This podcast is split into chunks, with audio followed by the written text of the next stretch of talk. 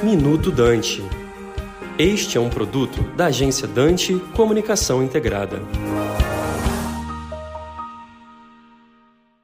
Os atos que aconteceram em Brasília no último domingo, dia 8 de janeiro, foram o ápice de um processo que nós no Brasil, infelizmente, vimos acompanhando nos últimos quatro anos, quando o ex-presidente Bolsonaro, sistematicamente, de maneira muito metódica e planejada, desenvolveu um processo de ataque a todas as instituições da República e ao Estado Democrático de Direito.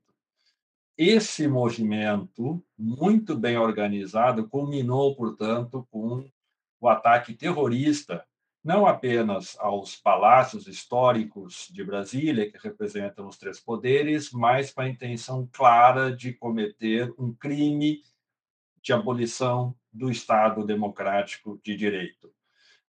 Mais do que isso, o futuro da democracia brasileira ele poderá ser medido por algumas informações coletadas numa pesquisa Atlas, logo após o ocorrido, que dá conta que 40% da população brasileira entende que Lula não teve votos suficientes para ser eleito.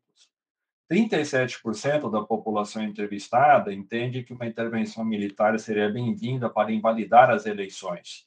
E 38% respondeu que as invasões são justificadas em parte ou no todo. Portanto, a grande união nacional, que se mostrou forte desde a segunda-feira, deverá se confrontar com esses dados da realidade o bolsonarismo conseguiu, infelizmente, penetrar de maneira muito profunda as instituições da República e conseguiu convencer várias parcelas da sociedade brasileira que a democracia no Brasil não é um bom caminho.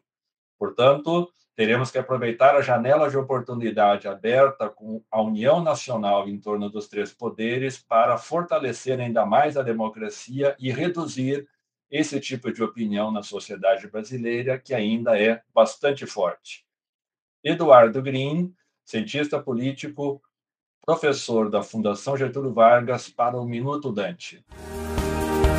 Você acabou de ouvir Minuto Dante, um produto da agência Dante Comunicação Integrada.